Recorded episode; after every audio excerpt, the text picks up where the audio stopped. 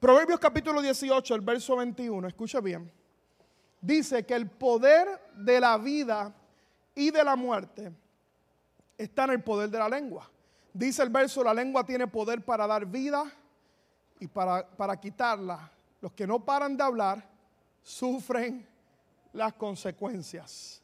La versión popular dice, la vida y la muerte están en el poder de la lengua y el que la ama comerá de sus frutos. Lo que hablamos con nuestros labios tiene un poder inmenso que es comprobado a través de todas las escrituras. Vimos el domingo pasado el libro de Santiago cómo este pequeño miembro tiene la capacidad de encender un gran bosque, tiene la capacidad para edificar o para destruir, para, para derribar o para levantar. Y la Biblia dice, como vimos el domingo pasado, que usted y yo tenemos un, ¿verdad? un poder en nuestra lengua y aquel que sabe controlarla y dominarla, dice la Biblia que es un hombre perfecto, es un hombre maduro espiritualmente. Y el llamado que estamos haciendo, ¿verdad? A partir de todas estas semanas, ¿verdad? Estas tres semanas, semanas de corrección para todos nosotros, porque todos hemos tenido un encuentro con la queja en momentos de nuestra vida. Nos hemos quejado, como dije el domingo pasado, y esto nos sale natural, no hace toma ningún esfuerzo. El esfuerzo lo toma ejercer dominio propio. Y el domingo pasado vimos que la queja está presente cuando hay ausencia de gratitud, cuando perdemos el enfoque de lo que Dios ha hecho en nuestra vida. Pero cuando usted y yo nos enfocamos en lo que Dios ha hecho, en las bendiciones, surge gratitud en nuestro corazón. Así que vimos el domingo pasado la importancia de eso, de dominar nuestra lengua y cada uno de nosotros, ¿verdad? Eh, eh, tener un espíritu agradecido en el Señor. Así que, ¿verdad? Fue un gran tiempo poderoso. Y hoy es un tema que quiero decirle a la iglesia que se abroche los cinturones. Haga conmigo ahí, ahí donde está, vamos. Haga, ahí donde está conmigo. Abróchese los cinturones. Así que hoy, ¿verdad? Va a compartir con nosotros en breve. Nuestro hermano Wilfredo que compartió este mensaje en, el, en la original, en la serie original, ¿verdad? y lo hizo magistralmente y sé que nos va a retar y nos va a desafiar a cada uno de nosotros. Así que póngase la mano en el oído ahí, diga conmigo, dígale al Señor, dile, Señor, dame oídos. Vamos, dile ahí, Señor, dame oídos para oír. Vamos una vez más, dame oídos para oír. Ahora póngase la mano en el corazón, ahí está. Y di, conmigo, y dame un corazón para obedecerte. Amén. Mi gente, voy a hablar de un tema, como ustedes han escuchado, que es un poquito fuerte, vamos a decir. Y este verso inicial que el pastor presentó, Proverbios 18, 21, la verdad que es poderoso, porque la lengua tiene el poder para dar vida y para quitarla. Y desgraciadamente vimos en la obrita que los que no paran de hablar sufren las consecuencias. Y yo quiero que lo primero que hagamos es definir lo que es el chisme. Porque es importante entender de lo que vamos a hablar. Y dice aquí que chisme es una noticia o comentario. Y, e interesante dice verdadero o falso. Que se pretende, que pretende indisponer a unas personas con otras verdadero o falso. O sea que hasta una verdad, por el simple hecho de que sea una verdad, no significa que no se pueda convertir en un chisme. Pero hay una definición mejor, que es la definición que yo aprendí de mi pastor Josué, que se vio bien ilustrado aquí. Esta definición yo creo que da en el clavo a lo que vimos hoy aquí que es que un chisme no es otra cosa que cuando usted le dice algo a alguien que no puede hacer absolutamente nada con lo que usted le está diciendo. Cuando usted va donde una persona a contarle algo y esa persona no tiene en sus manos el poder para poder bendecir a la persona de la cual le están hablando, pues sencillamente es un chisme. Claro, lo espiritualizamos. Hubo un ejemplo maravilloso aquí, ¿verdad? donde esta joven fue a decirle, vamos a orar. Te lo voy a decir para que oremos, para que nos pongamos de acuerdo en oración. Y la realidad es, como bien ilustró también Abner, que mucha gente encuentra los chismes sabrosos, ricos, que le digan a usted, me dijeron algo, seguido no para el oído. Oye, ¿te enteraste? Seguida paramos el oído. O como dicen algunos jóvenes, ¿verdad? Los jóvenes tienen un dicho pues, ahora con esto de las redes sociales. No somos chismosos, somos informativos. Sí, Pepe, somos informativos. Y fíjese lo que dice Proverbios 18, 8. Y está en traducción en lenguaje actual. Dice, qué sabrosos son los chismes. Pero, ¿cuánto daño causan? Y cuando hablamos de causar, se me lenguó la traba. Cuando hablamos de causar daño, tenemos que hablar de a quién daña el chisme, para que podamos tener una idea más clara de lo que estamos hablando. El pastor habló la semana pasada de las quejas y yo creo que entre las muchas cosas que él dijo que a mí me, me tocaron, dijo una bien importante. Él dijo que hasta que no tratemos las quejas como un pecado, no vamos a poder librarnos de ellas.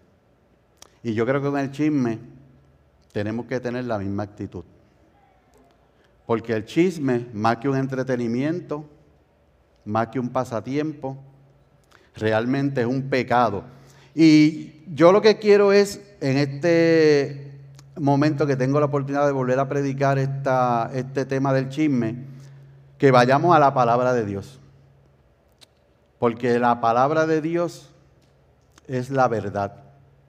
Así que todo lo que yo voy a hablar aquí no es lo que diga Wilfredo el anciano de la iglesia, como usted quiera ponerme, es lo que dice Dios sobre este tema. Y lo primero que tenemos que ver de a quién daña el chisme, número uno, el chisme daña a la persona de la que se habla. A esta prima que estaba aquí, ¿verdad? Sería el ejemplo. A la persona de la que se habla. Si buscamos Levítico 19, 16, Vea que dice, no andes con chismes entre tu gente. Palabra de Dios. No tomes parte, wow, en el asesinato de tu prójimo. Mi gente, estamos cometiendo un asesinato de reputaciones. Que Dios, porque es la palabra de Dios, que Dios equipar el chisme con un asesinato, yo creo que es algo que nos debe mover el terreno, salud. Es algo que nos debe mover el terreno. Es algo que nos debe poner a pensar. Estamos cometiendo un asesinato de reputaciones. Aquí hay una, una cuantas cositas que están chéveres. ¿Sabes qué me dijeron? Te voy a decir para que me ayudes a orar. Déjame que te cuente. No le digas a nadie, pero ¿sabes qué? Dios tiene un propósito para ti. Echa para acá que te tengo que decir algo. Y cuando escuchamos esas palabritas, no pensamos que estamos prontos a asesinar la reputación de alguien. ¿Qué debemos hacer en este caso, verdad? Porque si el chisme daña a la persona de la que se está hablando, pues vamos a ver qué dice la palabra de Dios sobre este tema. Gálatas 6.10 dice, por lo tanto, siempre que tengan la oportunidad, hagamos el bien a todos. Y mire esto, en especial a los de la familia de la fe en lugar de estar por ahí asesinando reputaciones de las personas, ¿qué es lo que tenemos que hacer? Hablar bendición sobre esas personas que tienen una situación, que tienen un problema y posiblemente confiaron en nosotros contándonos ese, eh, esa situación. Ahora, ¿a quién más daña el chisme? Pues mire, no solamente a la persona de la que estamos hablando. Oiga esto, el chisme daña al que escucha, al que presta sus, sus oíditos a escuchar el chisme. Proverbios 17:4. Los malhechores están ansiosos por escuchar el chisme. Los mentirosos prestan suma atención a la calumnia. ¿Y qué es un malhechor? Pues mire, aquí tengo la definición de lo que es un malhechor, porque la palabra está comparando también al que está presto a escuchar lo que no debe con un malhechor. Es el que comete un delito y especialmente el que lo comete por hábito. El que lo comete por hábito. En otras palabras, mi gente, no podemos convertir el chisme en nuestra forma de vida. Porque yo siempre digo, ¿verdad? Que todos somos pecadores. Fuimos lavados por la sangre de Cristo, pero todos somos pecadores. Todos cometemos errores. Pero una cosa es pecar y otra cosa es vivir en pecado. Y cuando hacemos del chisme un hábito, estamos viviendo en pecado porque estamos yendo a conciencia con toda la intención en contra de la palabra de Dios. Por eso es importante que veamos el chisme como un pecado. Porque si estamos atentos a que nos vengan con chisme, estamos convirtiendo eso en nuestro estilo de vida, que va en contra de la palabra de Dios. ¿Qué debemos hacer también? Pues Proverbios 16, 20 nos dice algo.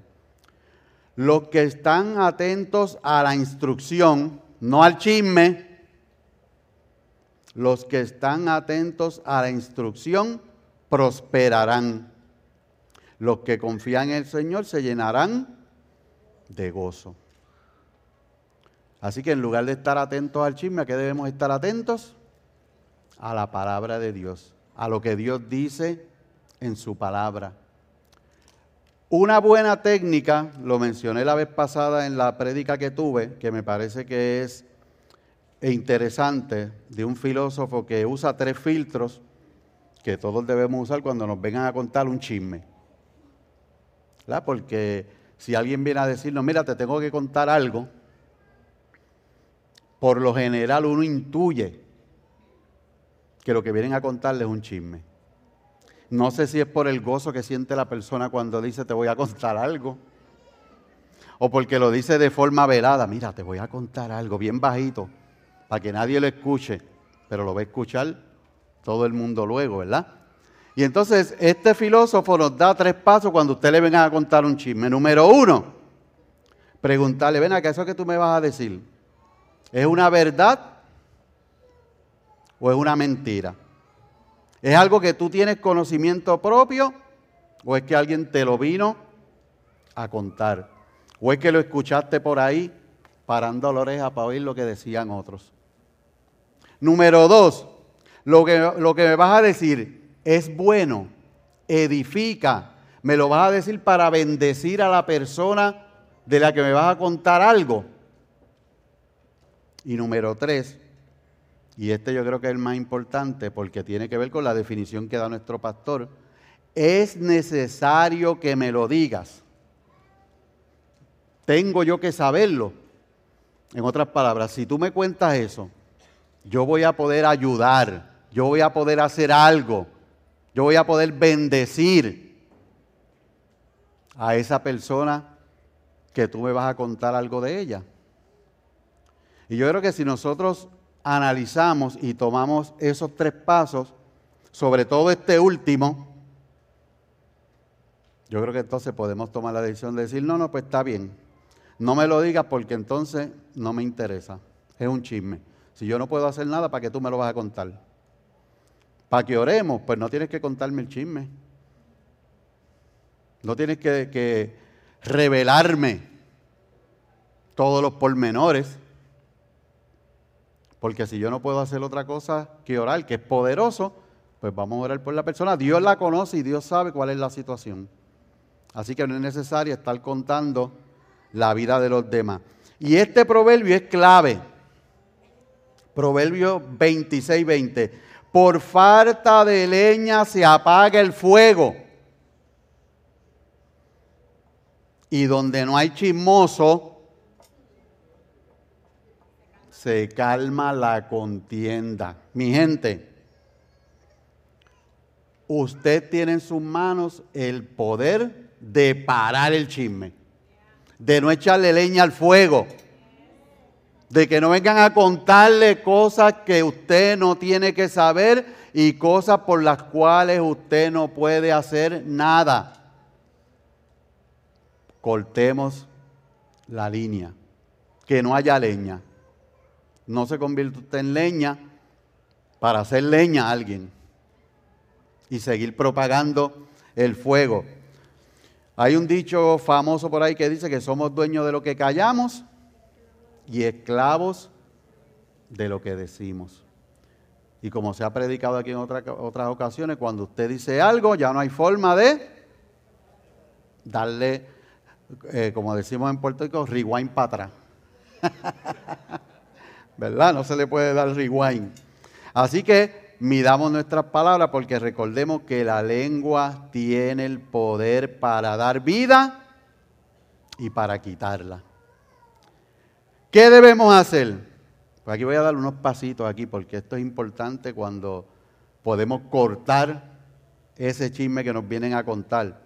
Número uno, mantengamos la boca cerrada. Mantengamos mi gran boca y yo cerrada. Ayúdame, Dios mío, a poder controlar mi lengua. Oye, eso está bueno para una canción. Pero si ya está escrita, pues ni modo. Pero está bueno para una canción. Proverbios 21, 23. Cuida tu lengua. No lo dije yo. Y mantén la boca cerrada. ¿Y qué va a pasar? Y no te meterás en problemas. Mire, la palabra de Dios es una maravilla clara, directa.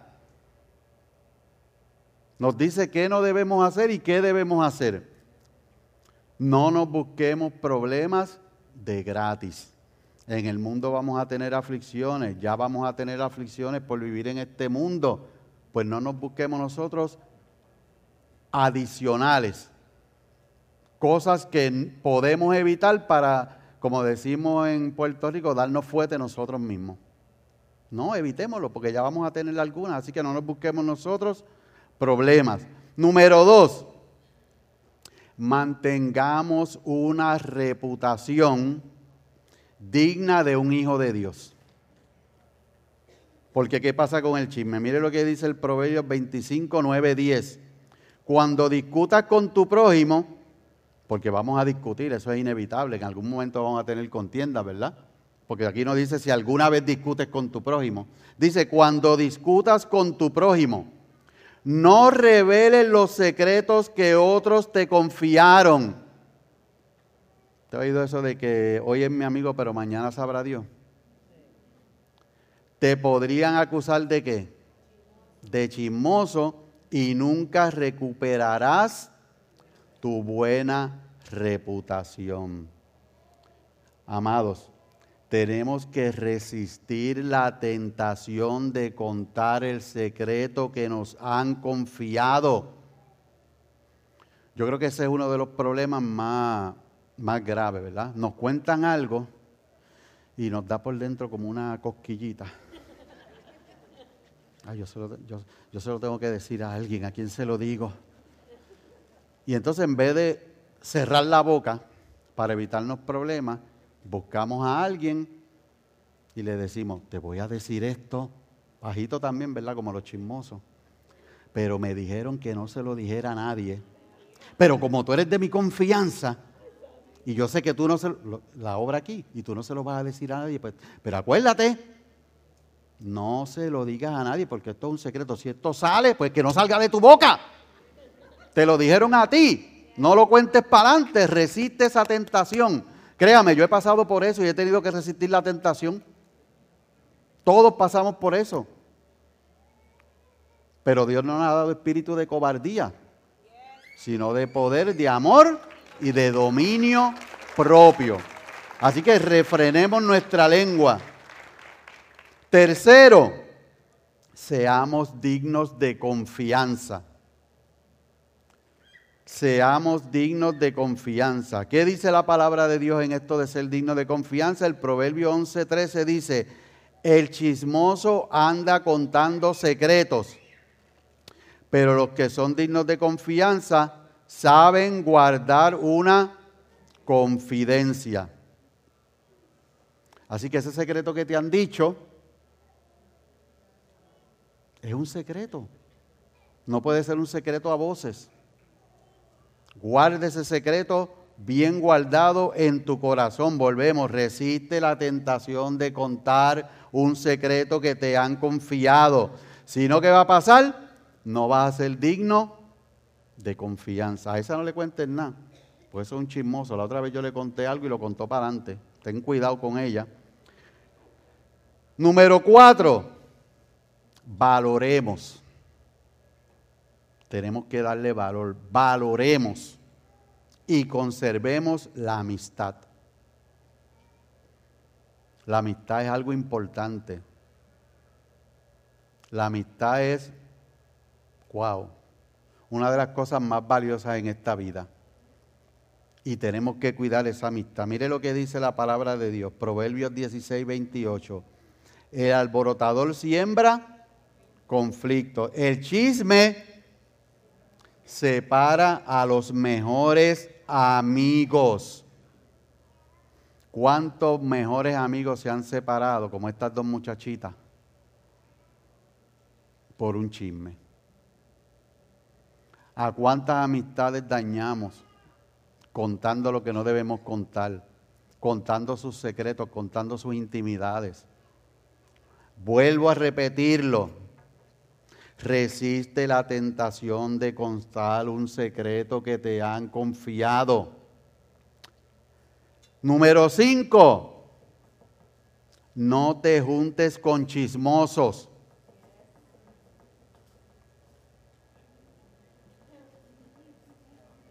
No te juntes con chismosos. Proverbio 20, 19. El chismoso anda por ahí, anda por ahí, ventilando secretos. Así que no andes con los que hablan de más. Y aquí hay dos caras. Usted no debe andar con chismoso, pero si usted es un chismoso no va a querer andar con usted. Tome en cuenta eso, porque siempre decimos que el otro es chismoso, pero uno nunca lo es. Tenemos que ser bien, bien cuidadosos. Número seis, no echemos a perder los valores de nuestra familia. El ser chismoso afecta a la familia, afecta a los valores de su familia. Primera de Corintios 15:33 dice, no se dejen engañar. Bien dice el dicho que las malas amistades echan a perder las buenas costumbres de quién nos estamos rodeando, a quién le estamos dando acceso a nuestra vida, quién permitimos que sea nuestro círculo. Un chismoso, alguien que lo que va a mi casa es a contarme la vida del otro, alguien que me llama más que para decirme los secretos de aquel y los secretos del otro. Eso no va a hacerle bien a mi familia. Eso va a perjudicar grandemente a mi familia. Voy a dar ahora, ¿quién me va a ayudar aquí en el piano? Este, Ricardito, ¿está por ahí Ricardito? No es que vaya a terminar, no se asuste, eso es para que parezca. Unas recomendaciones eh, básicas que quiero dar luego de haber escuchado todos estos versos. Mire que la cantidad de versos que hay sobre el chisme. ¿Será importante para Dios esto? Definitivamente cuando la palabra de Dios, todos estos hombres se inspiraron en la palabra de Dios y escribieron estos versos y hablaron del chisme porque definitivamente a Dios le interesa que vivamos una vida pura y que no nos contaminemos con el chisme. Así que la primera recomendación importante, protege tus oídos. Protege tus oídos. ¿Por qué? Porque todo lo que tú digas, ¿qué va a pasar? Se te va a añadir. Todo lo que tú digas se te va a añadir. Porque el chisme va a dañar al que lo escucha. El chisme va a dañar a la persona de la que estamos hablando, pero también el chisme daña a quién? Al que lo dice. A nosotros también él daña, el chisme nos daña. Mire lo que dice Proverbios 6.2. Tú solo te pones en la trampa. Tú solo, no con la ayuda de nadie, quedas atrapados en tus propias palabras. Así que tenemos que ser bien cuidadosos con eso. Este consejo de que cuidemos nuestros oídos es sumamente importante porque todo lo que escuchamos, ¿qué pasa? ¿Qué pasa con todo lo que escuchamos? Se nos añade. Todo lo que escuchamos se nos añade. Si usted ve en el carro oyendo programas chabacanos y lleva a su hijito en el carro y usted dice, él está atento a su iPad o está atento a otra cosa, no se sorprenda después si una palabrota sale de su hijo, que a lo mejor ni sabe lo que está diciendo, pero como le escuchó, va a ser parte. Con los programas de televisión, los programas de chisme, que por lo general tienen el rating más alto en la, estaciones tanto de radio como de televisión, ¿verdad? Dice Primera de Timoteo 5:13, y también, también aprenden a ser ociosas andando de casa en casa, y no solamente ociosas, sino también qué? Chismosas y qué?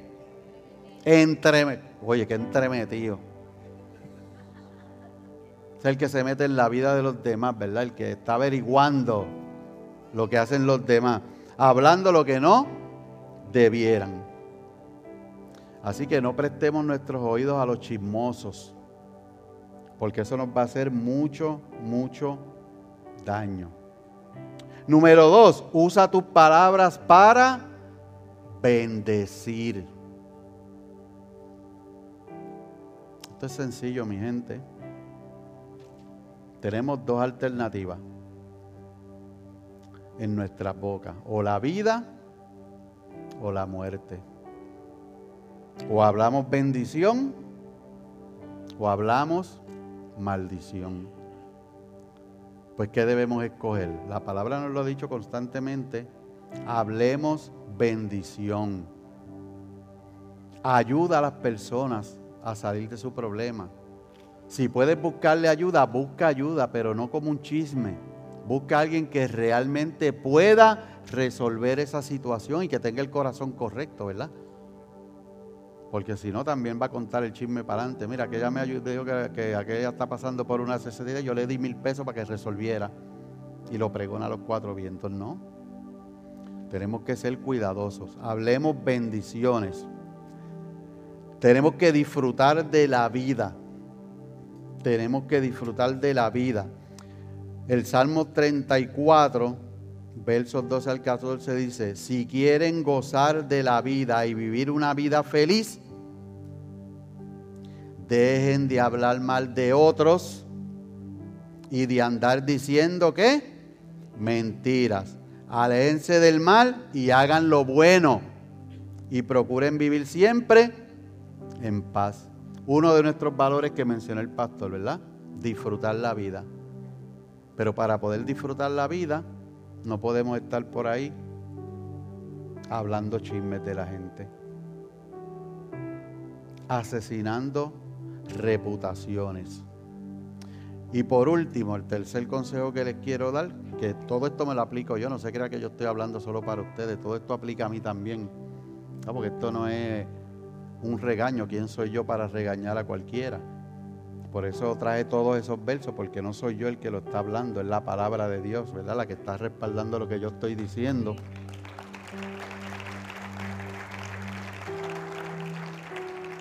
Este tercer paso es bien, bien, bien importante, porque es de la única forma que podemos librarnos del chisme.